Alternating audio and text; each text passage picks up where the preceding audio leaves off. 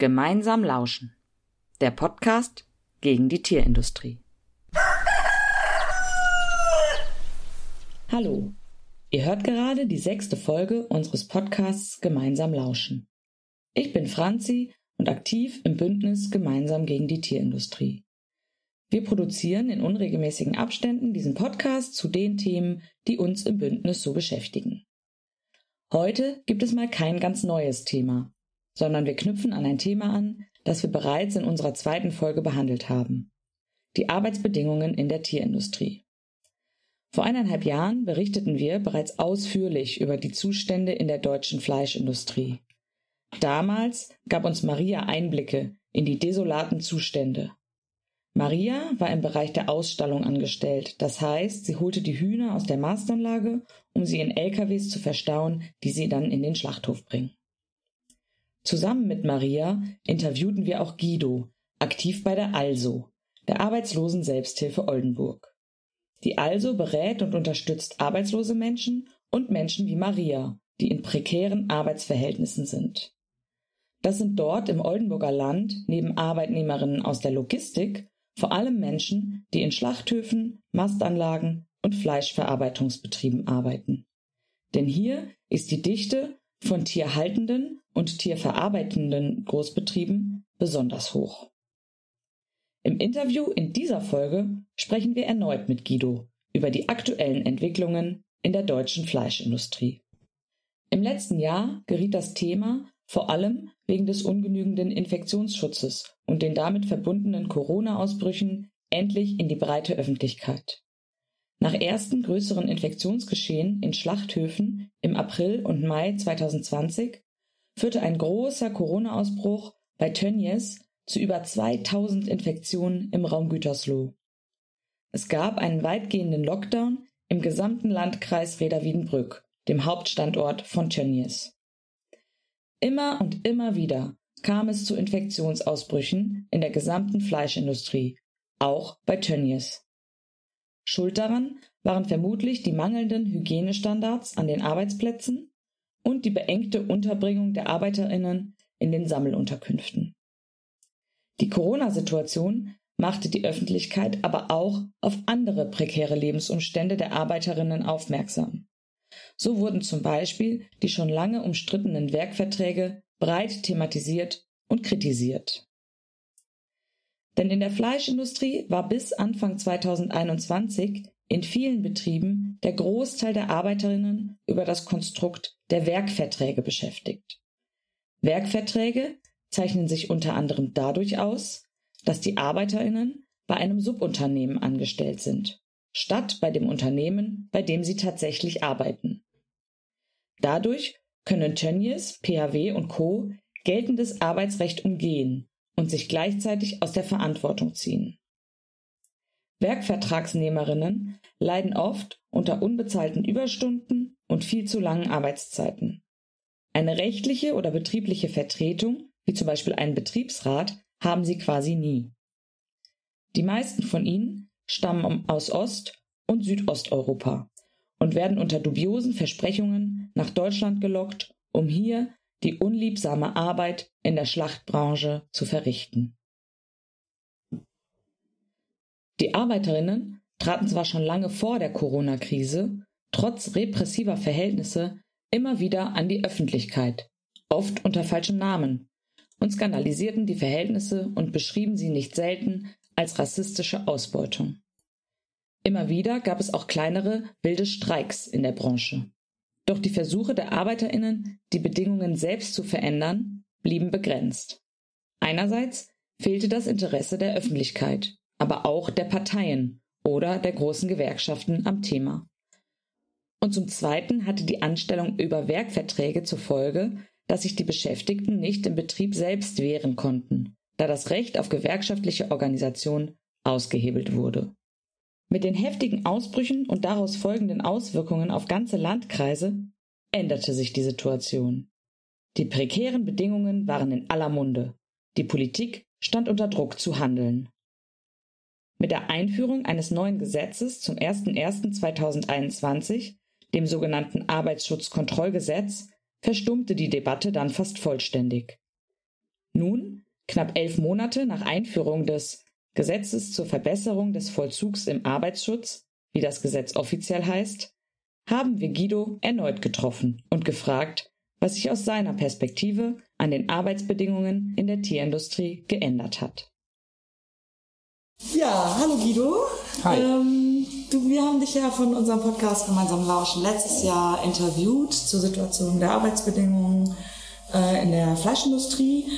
Ähm, da bist du ja schon lange aktiv, beziehungsweise aktiv in der Beratung von Menschen, die auch in der Fleischindustrie ähm, arbeiten. Das ist ja im Rahmen der Corona-Pandemie ziemlich stark nochmal in den Fokus geraten, dieses Thema medial. Es waren ja schon immer katastrophale Bedingungen, da sind sie dann nochmal so ähm, deutlich geworden und es entstand äh, dadurch ein politischer Druck, ähm, der dann ja irgendwie auch in der äh, Öffentlichkeit irgendwie äh, ja, aufgenommen wurde. Und ähm, seit erst, ersten ist ja jetzt so ein Gesetz in Kraft. Also es gab ja dann auch ähm, Gesetzesänderungen. Vielleicht willst du äh, kurz davon was erzählen, weil mein Gefühl ist oder unser Gefühl ist, dass sich dadurch sozusagen die, die vor allem die mediale Debatte sehr befriedet hat. Ne? Es ist irgendwie jetzt kaum mehr die Rede von den äh, schlimmen Arbeitsbedingungen. Man hat das Gefühl, alles ist jetzt gelöst, die Probleme, die wir hatten, sind irgendwie alles gut. Ähm, vielleicht magst du erstmal noch mal kurz schildern, ähm, was steht denn eigentlich in diesem Gesetz drin? Ja, vielleicht einen Schritt davor. Also ein Kritikpunkt an der Fleischindustrie war, ähm, dass scheinbar niemand verantwortlich ist für das, wie, den, wie mit den Menschen dort umgegangen wird weil immer wieder gesagt werden konnte, egal ob das Tönnies oder Westjohann oder Flukon oder wer auch immer war, ähm, das sind gar nicht wir, sondern das sind andere Unternehmen, bei denen das passiert, sogenannte Subunternehmen. Was sind Subunternehmen? Subunternehmen sind Betriebe, die ihre Beschäftigten haben an den Fließbändern, an den Verpackungsstationen ihre Arbeiter bei Tönnies, bei Westjohann, bei Wiesenhof bei Vion und, und, und haben arbeiten lassen. Und, ähm, und dann haben sie meinetwegen dafür, dass sie 30 Leute hinstellen an einem Fließband für einen bestimmten Produktionsschritt Schritt oder Zerlegeschritt dafür Geld bekommen. Und wie mit den Leuten umgegangen wurde, damit war Tönnies nicht mehr befasst. Mhm. Und Tönnies hat dann ja auch bei der Corona, bei den großen Corona-Fällen gesagt, okay, wir wissen gar nicht, wo diese Arbeiter wohnen, weil das sind ja gar nicht unsere Arbeiter. Wir wissen gar nicht, hoch, wo die hin, wo die herkommen, wo die hingegangen sind. Und dann musste sich ja der Räder erstmal mit Hilfe der Polizei und des Gerichtes Zutritt zu den Räumen von, von Tönnies äh, verschaffen, um an die Adressen ranzukommen. Natürlich hatten sie die, weil das mit den Subunternehmen sowieso bloß Betrug war. Also mhm. Tönnies war immer Chef. Ähm, gut, und dieses Gesetz hat dann gesagt, okay, mit diesen Zuständen muss aufgeräumt werden. Also wir müssen wirklich äh, einen direkten Zusammenhang sehen zwischen den Arbeitsverhältnissen ähm, und letztlich dem Verursacher, dem Schlachthofbesitzer. Okay, und deswegen hat man in den Kernbereichen dieser Arbeiten dort, äh, also Schlachtung und Zerlegung, verboten, dass dort andere Unternehmen die Arbeit für Tönnies oder für Wiesenhof oder oder oder machen. Das heißt, diese Art von Werkverträgen ähm, hat man verboten. Man hat genauso verboten ab dem 1. April 2021, dass dort Arbeitskräfteverleih in diese Bereiche reingemacht wird.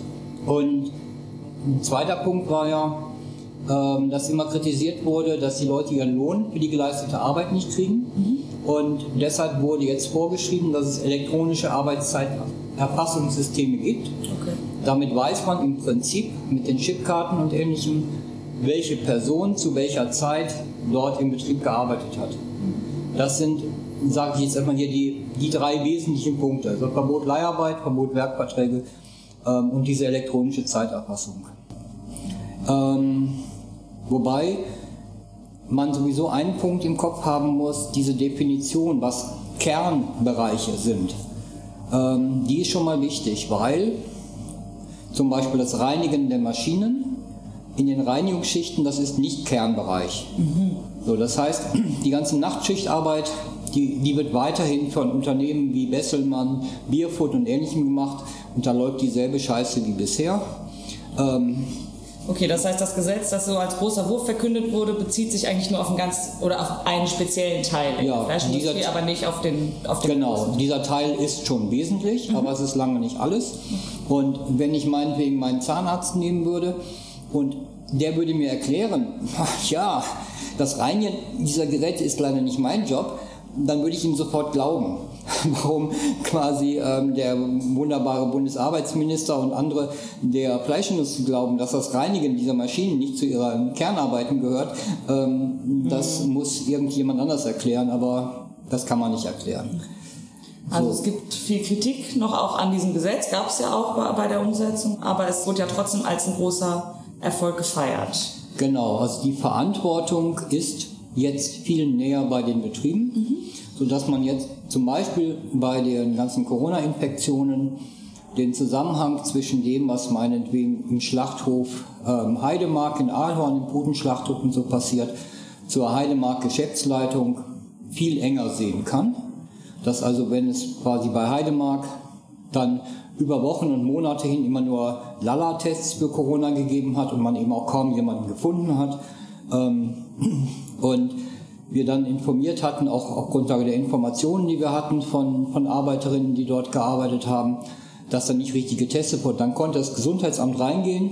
Sie waren auch dann zwei Tage später drin, nachdem wir es mehr oder weniger auf einer, einer öffentlichen Konferenz so gesagt hatten und haben dann getestet und haben auf einen Schlag 200 Infizierte gefunden. Okay, wow. So.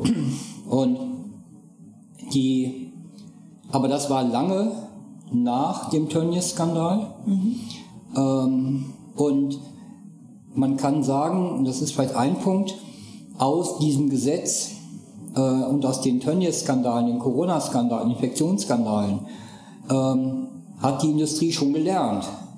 Aber sie hat eigentlich nur gelernt, quasi das Thema nicht an die Öffentlichkeit kommen zu lassen. Die haben die Tests so gefahren, dass sie eben möglichst wenig finden. Also wenn da mal ganz eben im vorderen Mundraum Abstrich gemacht wird, mhm. ähm, dann findest du einfach deutlich weniger, als wenn du es hinten im Rachenraum oder im Nasenraum und und und, und macht, machst. So. Das heißt, dieses, dieses Ding, ähm, dass sie keine Verantwortung haben, ist jetzt im Prinzip nochmal verstärkt dadurch worden, dass sie versuchen, alles unter den Teppich zu kehren und sie finden ihre Wege.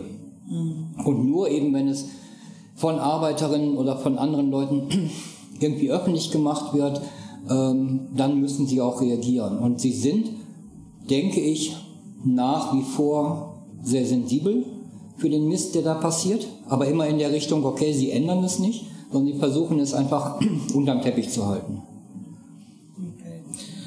Und ähm, jetzt in Bezug auf diese Werkverträge oder die Leiharbeit, die jetzt nicht mehr sozusagen da, oder die jetzt nicht mehr durch die Subunternehmen stattfindet, sondern sozusagen die Leute sind ja jetzt direkt bei Tönnies dann zum Beispiel angestellt. Ähm, das ist jetzt ja ungefähr elf Monate her, dass dieses Gesetz in Kraft getreten ist. Was würdest du sagen, hat sich ganz konkret verändert? Und was hat sich aber auch zum Beispiel gar nicht verändert und äh, vielleicht auch gar nicht zum Besseren? Also was sich verändert hat, ähm, ist natürlich okay, man hat die direkte Verantwortung. Und dass jemand Betriebszugehörigkeitsjahre zu dem Betrieb sammelt, weil er mit dem den Vertrieb, ähm, den, den Arbeitsvertrag hat, dann gegebenenfalls auch längere Kündigungsschutzfristen und ähnliches hat, das ist alles total besser. Mhm. Und auch das, was die NGG sagt, ist total richtig. Wir haben jetzt die Chance, die größere Chance, einen Betriebsrat für große Teile ähm, der Belegschaften zu bilden. Das ist total richtig und das ist ein großer Gewinn. Den will ich gar nicht kleinreden. Mhm. Ähm, und was ich dann ja auch richtig fand, ist, dass, dass die NGG mit ihren Streiks, mit ihren Aktionen da versucht hat zu sagen, okay, wir kämpfen jetzt eben auch für tarifliche Lohnregelungen. Das alles ist jetzt deutlich erleichtert worden und das ist der große Erfolg. Also so. es ist quasi sozusagen passiert, diese Möglichkeit der sozusagen betrieblichen Organisierung genau. auch von diesen Menschen wurde direkt auch aufgegriffen und sogar auch teilweise umgesetzt. Genau, mhm. ähm, also diese Möglichkeit. Ja.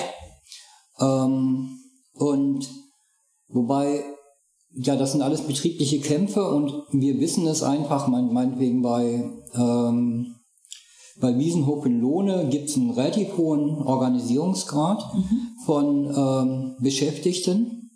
Ähm, es gibt einen aus unterschiedlichsten Herkunftsländern zusammengesetzten Betriebsrat. Das ist alles gut, aber das hat es vor dem Gesetz auch schon gegeben. Mhm. Also es hängt immer massiv von dem, was organisiert wird, was, was, was sich organisiert als Mensch, ähm, davon hängt es ab. Der erste praktische quasi Niederschlag dieses Gesetzes, der war allerdings total negativ, weil ein Trick dieser ganzen Unternehmen in der Branche war gewesen, dass sie gesagt haben, wir schreiben ganz viele Arbeitszeiten in die Nachtschicht rein und zahlen dafür Lohnanteile als Nachtschichtanteile aus, die sozialabgabenfrei sind. Für die Arbeitgeber wie für die Arbeitnehmer. Damit haben sie Stunden von der Sozialversicherungsfreiheit auch für den Arbeitgeber befreit und damit wieder ja, quasi mehr Geld für sich gemacht. Mhm. Mit der elektronischen Kontrolle, äh, Arbeitszeitkontrolle, ist das natürlich erschwert worden. Und ganz viele Menschen in den Betrieben haben das natürlich sofort gemerkt weil sie haben einfach letztlich ähm, genauso viele Stunden gearbeitet, plus deutlich weniger verdient. Okay. Und das heißt, das Arbeitsschutzgesetz als ein Gesetz, was für die Leute ge gemacht worden ist oder auch erkämpft worden ist, mhm. hat sich erstmal gegen die Leute gewendet. Weil bestimmte Betrugssachen, an denen sie selber quasi auch einen Teil hatten, obwohl es so nicht, nicht intendiert war, ja. ähm, das ist weggefallen. Und das war eine ganz, ganz bittere Erfahrung. Und wo dann eben, jetzt es eben die Schwierigkeit gibt, ähm, ja, macht es überhaupt Sinn, für mehr und Besseres zu kämpfen, wenn es sich nachher ganz praktisch gegen mich wendet? Und es ist ja nicht so, dass wir da Belegschaften haben, die sagen, okay, ich verdiene 4000 netto und durch die Änderung habe ich jetzt nur noch 3700 netto. Nein, das ist es eben nicht. Sondern man hat dann vielleicht vorher, äh, ich sag mal, 1800 netto gehabt und wenn dann 150, 200 fehlen und das mit Familie, ähm, ja, dann fehlt einfach Minimum. So, und das, das war eine ganz, ganz bittere Geschichte. Ähm, ich weiß nicht, ob die jemand vorausgesehen hat, voraussehen konnte, keine Ahnung. Wir haben uns aber keine Gedanken gemacht. Ähm, und aber wir sind ja in diesen Abrechnungstechniken und ähnlichem so genau eh auch nicht drin, weil wir ganz viel begleitende Beratung machen. Also Arbeitslosengeld, Kindergeld, mhm. Wohnungsgeschichten, Gesundheitssachen und und und wo du das mit den Wohnungen sagst, darf ich da direkt zu nachfragen? Weil das war ja auch immer ein großer Punkt, der so kritisiert wurde, die katastrophalen Wohnverhältnisse. Hat sich daran irgendwas geändert? Ja, das ist eine sehr gute Frage. Also Punkt 1, ähm, es sind natürlich nicht mehr Wohnungen dadurch geworden. Mhm. So. Ähm, Punkt 2, weil auf Grundlage der Pandemiesituation relativ viele Leute weg sind aus Deutschland und es deswegen auch für diese Branchen Arbeitskräftemangel gibt, gibt es weniger Bedarf nach Wohnungen und deshalb hat es sich ein wenig entspannt. Aber das hat mit dem Gesetz überhaupt nichts zu tun. Mhm. Ähm, Punkt 3, was wir in der Beratung ganz viel merken, wenn ein solches Unternehmen, also so ein Subunternehmen, das war ja im Prinzip auch ein Rekrutierungsunternehmen, die mhm. haben Kontakt zu Herkunftsländern, äh, versprechen den Leuten irgendwas, transportieren die Leute her, bringen sie irgendwie unter, aber die machen auch noch mehr zum Teil. Bankkonto einrichten, Steuer-ID beantragen, Sozialversicherungsnummer, dass das läuft, weil das brauchen sie für ihren Betrieb. Ähm, und das ist jetzt zum Teil, für die Leute auch noch weggefallen, weil die Vorarbeiter von, von den Subunternehmern die Funktionen, die die zum Teil hatten, von denen die Leute im Einzelnen auch einen Vorteil, einen Nutzen hatten, einen ganz praktischen Nutzen, das ist weggefallen. Und das wird nicht automatisch jetzt bei den Schlachthöfen übernommen, mhm. diese Tätigkeit. Und, ähm, und daran hätte man eigentlich auch denken können und es wäre zumindest aus unserer Erfahrung total wichtig, ähm, dass, dass eine Gesellschaft wie die bundesdeutsche Gesellschaft, die sagt, okay, wir bei uns arbeiten ganz, ganz viele Leute, die neu sind in diesem Land, die mhm. sich mit dem ganzen Ding nicht auskennen, die sich mit der deutschen Sprache nicht unbedingt auskennen. Also hübsch ist die deutsche Sprache auch nicht, aber ähm, wo diese Behörden in ganz, ganz vielen Stellen schon mit Englisch und Französisch überfordert sind, sodass Leute, die das können, da eben auch nicht ankommen können. Also insofern, wir sind ein bisschen hinter der, hinter der Zeit zurück hier in Deutschland. Ähm, dass man da eben eigentlich ein solidarisches Unterstützungssystem für die Leute aufbaut. So, das heißt, dass sie Anlaufpunkte haben und ich, ich sag mal, ein, ein Ausstellungsbetrieb, der nennt, da nennen uns die Leute ja schon, wir sind ihre Betriebsgewerkschaft, weil die können mit jedem Scheiß zu uns kommen und das ist dann eben sowas wie Kindergeld und auch wenn der Boss mal wieder die und die Überstunden verlangt und und und. Also einfach solche selbstverständlichen, unabhängigen dritten Stellen, mhm. ähm, wo sie zuverlässige Informationen kommen kann, bekommen, bekommen können oder eben auch sowas wie faire Mobilität, mhm. ähm, an die wir dann, was die ganzen arbeitsrechtlichen Sachen angeht, äh, zu 99 Prozent auch weiterverweisen. Mhm. Ähm, und also eigentlich braucht es diese unabhängigen Anlaufstellen, ähm, die, die eben wirklich unabhängig sind und ich denke dadurch, dass sie unabhängig sind und sich für, diese, für die Leute einsetzen, dann auch quasi unter den Leuten beworben werden. Also wir brauchen keine Flyer, wir brauchen keinen Internetauftritt und ähnliches. Ist natürlich alles hilfreich, aber ähm, die, die wirkliche Vernetzung bekommt man dadurch, dass man letztlich gute Arbeit macht und dass Leute sagen, da kannst du hingehen, da brauchst du für den Kindergeldantrag pro Kind nicht 150 Euro zu bezahlen, mhm. ähm, da brauchst du das und das nicht zu bezahlen, sondern ähm, da kannst du erzählen, was du willst, das, das wird nicht weitergeschwätzt an den Chef ähm, und so weiter. Also sowas bräuchte es auf jeden Fall noch, um die Abhängigkeit der Menschen von diesen Betrieben, ähm, in denen sie arbeiten, etwas zu stärken.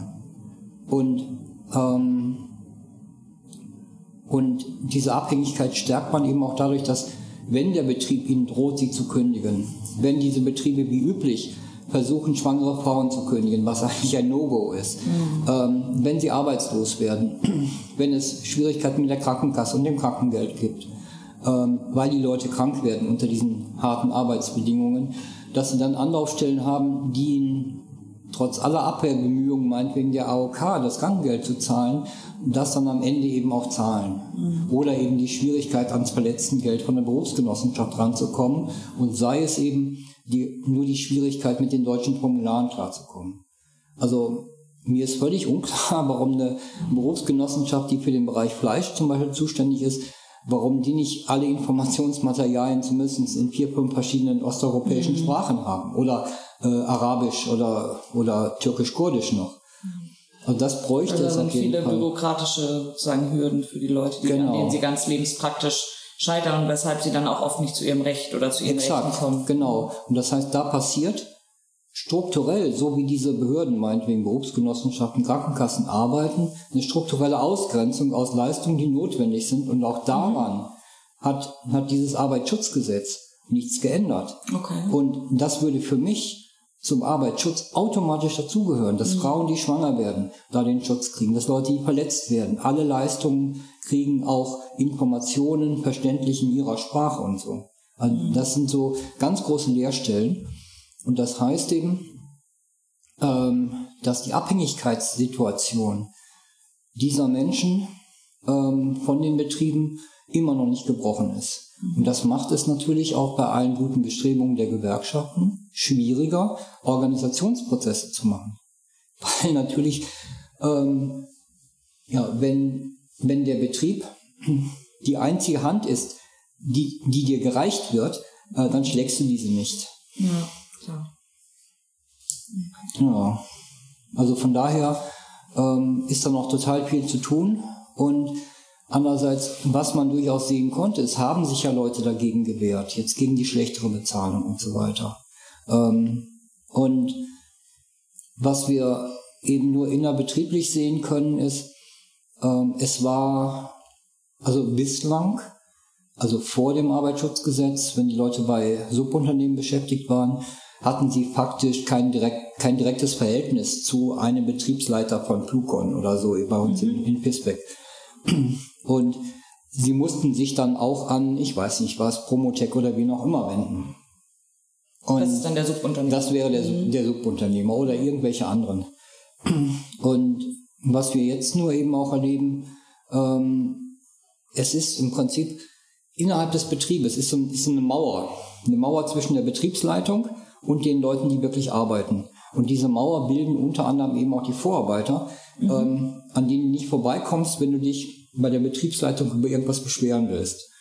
Okay. So. Und so kann man auch im Prinzip so eine Manager-Ebene, auch wenn die im selben Betrieb noch ansässig ist, bilden, ähm, die einfach nur die Kommandos gibt. Heute werden so und so viele Tonnen verarbeitet und egal, ob die Nachtschicht 12 Stunden oder 14 Stunden dauert, egal, ob es eine Reinigungsschicht dann noch gibt, die normalerweise zwischen der Spätschicht und der nächsten Frühschicht mhm. so ungefähr sechs Stunden Zeit hat. Ähm, das wird einfach durchgedrückt, indem es ein Management gibt, was völlig abgetrennt ist von dem, was unten an dem Fließband passiert. Ähm, und auch an diesen Strukturen hat sich nichts geändert. Und die, ja, also ein parteiischer, also für, die Arbeiterinnen parteiischer Betriebsrat, den man jetzt sofort durchdrücken könnte, ähm, wer würde viel helfen. Okay. Ähm, vielleicht nochmal so zum Abschluss, du hast ja schon gesagt, was, äh, was es teilweise, was es deiner Meinung nach auch braucht, ne? also zum Beispiel Zugänglichkeit zu Informationen, auch in anderen Sprachen, mehr Unterstützungsstrukturen. Ne? Du hast es irgendwie so gesagt, das ist jetzt was die Sozialberatung oder was Stellen wie ihr macht, sozusagen müsste eigentlich gesellschaftlich vorgesehen sein. Was bräuchte es deiner Meinung nach noch, um sozusagen äh, diese ganzen Sachen, die sozusagen letztes Jahr kritisiert wurden, ne? Äh, zu verbessern? Also was hat sozusagen dieses Arbeitsschutzgesetz nicht geschafft? Wo sind da sozusagen noch Leerstellen, wo du sagen würdest, da gibt es ganz klar Stellschrauben, an denen müsste man unbedingt noch drehen? Hast du da noch also, ich glaube, man kann sich einiges von der fairen Mobilität angucken. Also die faire Mobilität so ein Beratungssystem, was, über, was an vielen Stellen der Bundesrepublik in verschiedenen Sprachen zu erreichen ist, unter demselben Namen. Mhm. Und das heißt, es müsste eigentlich quasi in jedem Landkreis eine mehrsprachige Anlaufstelle geben, ähm, wo man die Informationen kommt, bekommt, im Interesse der, der Beschäftigten, ähm, die eigentlich auch überall den gleichen Namen hat. Mhm. Und es müsste eigentlich bei jeder Anmeldung im Rathaus ein Informationsblatt geben mhm. von, von den Rathäusern, von den Gemeinden, wo und wie ich diese Unterstützungsstrukturen erreiche. Mhm. Ähm, und damit sich einfach im Prinzip sowas wie so ein Logo oder ein Name oder ähnliches, ähm, nennen wir es mal fair in Deutschland, obwohl das ist fast ein Widerspruch in sich, ähm, ja, ähm, wo ich das erreichen kann. Und wo, wo jeder Mensch dann meinetwegen, egal aus welchem Land Moldawien meinetwegen kommt, ähm, sagt, okay, wenn, wenn ich ein Problem habe, ähm, und egal, ob ich dann irgendwo in Waldkralbach oder, oder in Schleswig-Holstein oder in Hamburg oder wo auch immer gerade arbeite, wenn ich quasi mit, dieser, mit, dieser, mit diesem Suchblick äh, gucke, da, da, da komme ich raus aus der Abhängigkeit, aus der, aus der informationellen Abge, Abgeschiedenheit, Abgeschlossenheit. Und natürlich klar, also die, ähm, die Krankenkassen als, als ganz wichtige Instanz, die müssten ihre Informationsmaterialien, ihre Anschreiben einfach in den Herkunftssprachen halten. Mhm. Und ich hatte bei der DRK hatte ich mal sowas erlebt. Es, es, gab Anschreiben in, ich weiß gar nicht, welche Sprache es jetzt gewesen ist. Ich glaube, es war Rumänisch. Ähm, und also das, das wäre auf jeden Fall ein Punkt, um deutlich zu machen, ähm, wir nehmen euch und eure Interessen wahr, wir nehmen eure Möglichkeiten und eure Stärken wahr.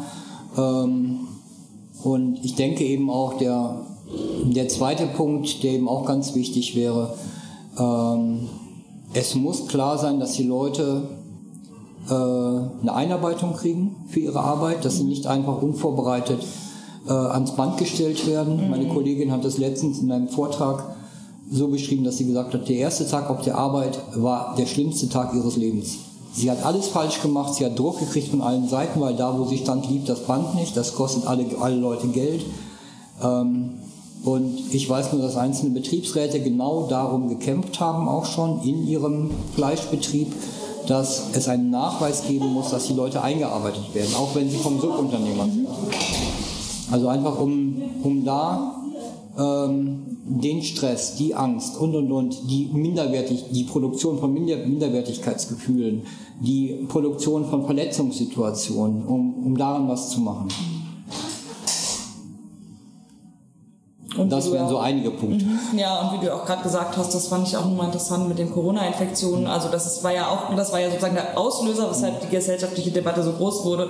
Und jetzt zu hören, okay, und es geht weiter dort, ne, und es werden noch nicht mal anständige Tests gemacht, das ist ja katastrophal. Und das ist da wieder ein Druck sozusagen von euch, ne, von ja. unten irgendwie braucht, damit das Gesundheitsamt da mal irgendwie eine Stichprobe macht und dann die Katastrophe wieder einfach feststellt. Ja, aber ähm, ist ein Skandal. Genau, das Gegenteil machen sie zum Teil. Ich hatte jetzt eine Bionarbeiterin aus, ähm, aus Essen, nee, aus Emstec, ähm, einen Schweinebetrieb, die machen ungefähr 60.000 Schweine pro Woche. Äh, machen nicht, sondern zerlegen mhm. und schlachten. Ähm, eine Arbeiterin war infiziert, die ist wegen des positiven Tests 14 Tage in Quarantäne geschickt worden, dann war sie automatisch wieder gesund. Es gibt keine Nachprüfung, man ist automatisch wieder gesund und nach einer Woche beim nächsten Test bei Vion hat man sie wieder als äh, Corona-positiv äh, festgestellt. Also diesem, also wenn man eben sagt, okay, ähm, Covid-19 ist, keine, ist kein Schnupfen, mhm. sondern es ist etwas, was zum Teil die, die ganzen körperlichen Organe fertig machen. Mhm. Ähm, und dann gerade bei Menschen, die sowieso unter belastenden deren Arbeits- und Lebensverhältnissen leben, ähm, im Prinzip das, was wir unter Long-Covid verstehen, also im Prinzip systemische Schäden quer durch den ganzen Körper verursacht, dann weiß man genau, was diese Form des nicht vorhandenen Arbeitsschutzes, ja. ähm, was das mit den Menschen macht. Und wenn sie nicht mehr arbeiten kommen, sollen sie zurück in ihre Heimatländer, weil sie angeblich unsere Sozialsysteme missbrauchen. Das ist eine dermaßen Vernutzung von Menschen, quasi immer unter der Kalkulation, naja gut, das sind ja vielleicht mal 30, Rumänen, 30 Millionen Rumänen gewesen, davon sind erst 6 Millionen ähm, in Europa unterwegs, dann haben wir ja noch 24 Millionen, die wir quasi vernutzen können. Also das ist im Prinzip die, ähm, die bittere Logik, die dahinter steckt. Wobei, egal ob es Rumänien oder anderes Land ist, das ja. ist völlig willkürlich jetzt gegriffen. Ähm, also da einen tatsächlichen Arbeitsschutz, der ohne Voranmeldung Kontrollen machen kann, mhm wo die Leute sich mit ihren Schwierigkeiten melden können, wo, ähm, wo es den Leuten ähm, freigestellt werden, sich freigestellt wird, sich den Impfstoff auszusuchen, wo es nicht automatisch so ist, dass sie mit Johnson Johnson geimpft werden, mhm. der eben nicht für Personen unter 60 normal zugelassen ist, sondern nur unter bestimmten Beratungsbedingungen für bestimmte Personen. Und der auch einfach einen geringeren Impfschutz hat. Der geringeren Impfschutz hat, okay, der ist hier wird immer schlechter geredet, auch von mir, also ist aber egal. Ähm, okay, ich habe selber Johnson Johnson gehabt, aber alter Sack, der ich bin, ist es okay. ähm, aber, aber es ist ja was Strukturelles. Es ist was genau, Strukturelles. Dass man eben sagt, okay, diese Migranten die sind alle so unzuverlässig, da hauen wir einmal dieses Ding rein, wir haben gerade viel davon und wir machen das jetzt weiter mit Johnson Johnson. Das geht einfach nicht. Mhm. Sondern es kann jeder Betrieb organisieren, dass Leute auch in einem Abstand von vier oder acht Wochen mhm. ähm, diesen, diesen Test kriegen. Punkt eins. Punkt zwei. Ne? Ähm, man weiß ja inzwischen, was eine Impfung ist. Eine Impfung ist eine Infektion, wo der Körper reagieren soll mhm. und wo er im Prinzip wie bei einer Erkrankung reagiert. Vielleicht ein Tag, ein Tag, vielleicht zwei Tage, bei manchen Leuten mehr, bei manchen Leuten mhm. weniger. Und damit die Leute geschützt werden und eben nicht gefeuert werden, wenn sie am nächsten Tag krank werden. Es müsste automatisch klar sein, der nächste Tag mindestens ist frei. Mhm. So, das war nicht so. Die Leute sind geimpft worden und arbeiteten einfach, einfach weiter. Egal, ob das im, Fleisch war oder auf den Baustellen war. Ähm, ein Bekannter von mir kam dann von der Arbeit, als ich gerade bei denen in der Unterkunft war, andere Leute beraten habe, der hat erstmal nach den Eiswürfeln gefragt, um auf seinen dicken Arm, der arbeitet auf der Baustelle, wo er geimpft worden ist, ähm, das draufzuhauen, um, um die Schwellung runterzukriegen. Also wie da, also die Vernutzung der Arbeiter ähm, geht einfach weiter. Also quasi ein, ein Denkwandel in dieser Industrie hat nicht stattgefunden, sondern nur, dass sie auf Kritik ähm, so reagieren, dass sie versuchen, alles zu vertuschen. Das, das ist einfach das, das Bittere an der Situation. Okay, ich meine, ähm, der Geschäftsführer von der NGG bei uns im Bereich sagt, ähm, man hätte nie versprochen, dass damit alles gut ist. Ja, klar. Aber dass das Bild in der Öffentlichkeit ist, ähm, so entstanden ist, das ist eben das, was im Augenblick wirklich auch nochmal auch gefährlich ist. Ja, ja, und ich finde, es wurde öffentlich so verhandelt, ne? Das ja. ist eben, genau, der genau. große Wurf, das ist jetzt das Ding. Ja. Und wie gesagt, jetzt ist die Diskussion, die Debatte äh, sehr verstummt und äh, Genau, deine Ausführungen genau. machen es, denke ich, nochmal deutlich. Wir dürfen die Stimmen nicht, die Stimmen von den Arbeitenden dort nicht nee. verstummen lassen nee. und müssen weiter äh, dafür kämpfen, dass da genau, genau. die Bedingungen verbessert werden. Auf jeden Fall vielen ja. Dank für das Update. Genau, wer es nachlesen will, etwas beim, im Express, einer Gewerkschafts, gewerkschaftlichen Basiszeitung. Im Internet ist ein Beitrag in der Novemberausgabe, sowohl hier von meinem rumänischen Kollegen, meiner litauischen Kollegin und mir drin. Von der fairen Mobilität ist zum selben Thema auch nochmal ein ausführlicher Beitrag da drin, kann ich nur sehr empfehlen. Okay. Über www.labornet.de ist das Ganze verlinkt. Also man kann da ganz viel sich informieren und wir kommen auch gerne, um zu berichten und zu diskutieren, soweit wir die Zeit dazu finden. Super, ja. Auf jeden Fall vielen Dank für das Interview. Ja, vielen Dank, dass du dir die Zeit genommen hast. Gerne. Der große Wurf ist also ausgeblieben. Und nicht nur Guido kritisiert weiterhin die Ausbeutung und Vernutzung der Menschen in den Schlachthöfen und Zerlegebetrieben. Auch der Pfarrer Peter Kossen, der sich ebenfalls schon seit vielen Jahren für die Belange der Arbeitenden in der Fleischindustrie einsetzt, schildert in einem aktuellen Interview, dass sich vieles, was kritisiert wurde, nicht geändert hat. Er berichtet, wie auch die Also, dass die Vorarbeiter die vorher bei den Subunternehmen angestellt waren, auch übernommen wurden und die menschenunwürdige Behandlung wie das Anschreien und die permanente Kontrolle durch diese weitergehe. Dieser Eindruck wird sowohl vom gewerkschaftlichen Projekt Faire Mobilität als auch von der ARD-Doku Die Schlachtfabrik bestätigt. Viele Abläufe in der Anwerbung, insbesondere osteuropäischer Arbeitnehmerinnen, die Zuweisung zu den Unterkünften und die mangelhafte Aufklärung und Einarbeitung sind erhalten geblieben. Und die Beschäftigten sind weiterhin den repressiven Strukturen der ehemaligen Subunternehmen ausgeliefert. Eine ausreichende Information und Aufklärung über ihre Rechte in ihrer Muttersprache bleibt weiterhin aus. Auch unbezahlte Mehrarbeit sei laut Peter Kossen weiterhin gang und gäbe und er kritisiert, dass es viel zu wenig Kontrollen gibt und dadurch der Druck, wirklich etwas zu ändern, ausbleibt. Mit dem Arbeitsschutzkontrollgesetz haben sich aber immerhin die Voraussetzungen für Arbeitskämpfe verbessert.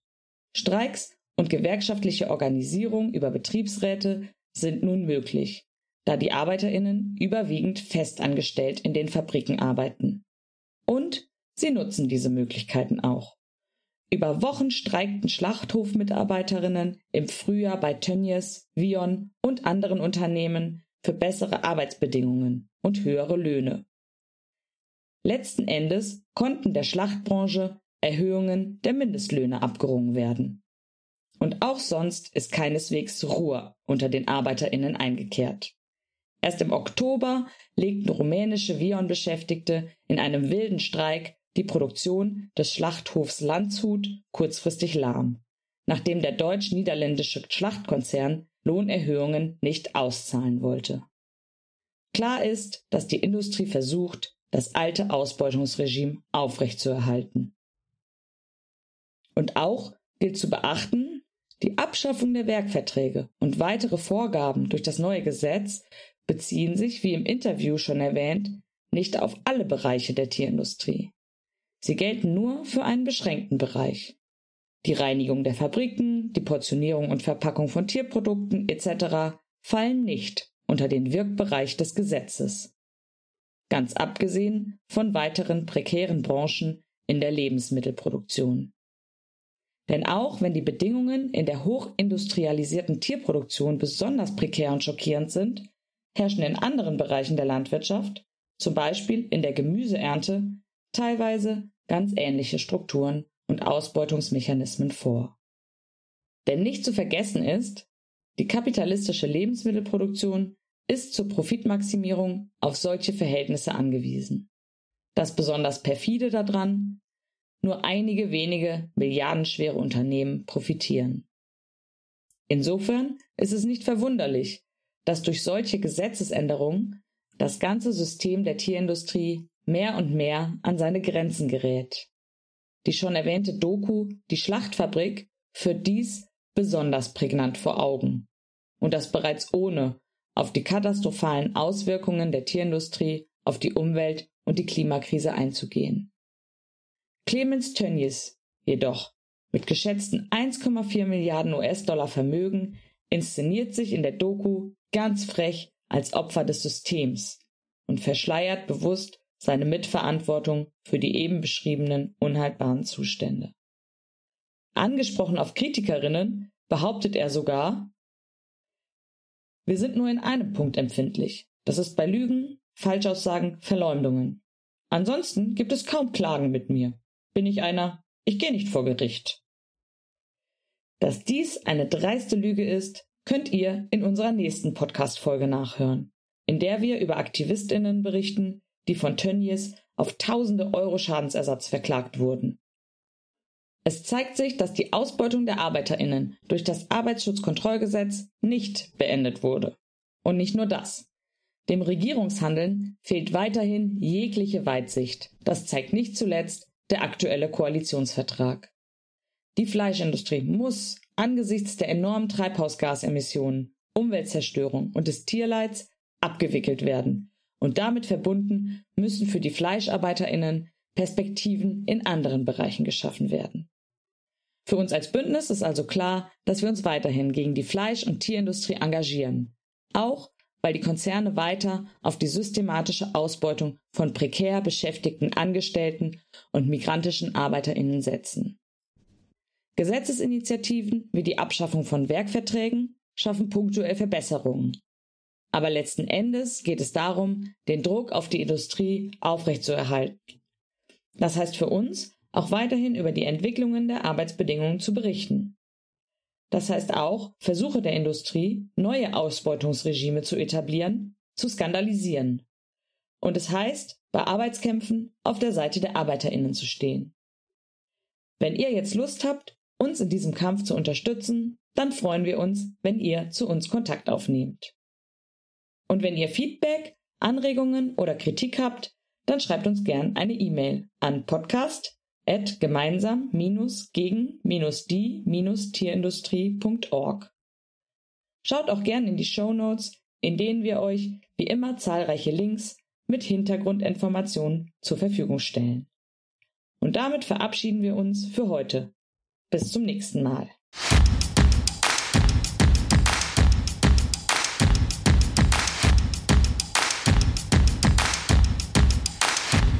Gemeinsam lauschen. Der Podcast gegen die Tierindustrie.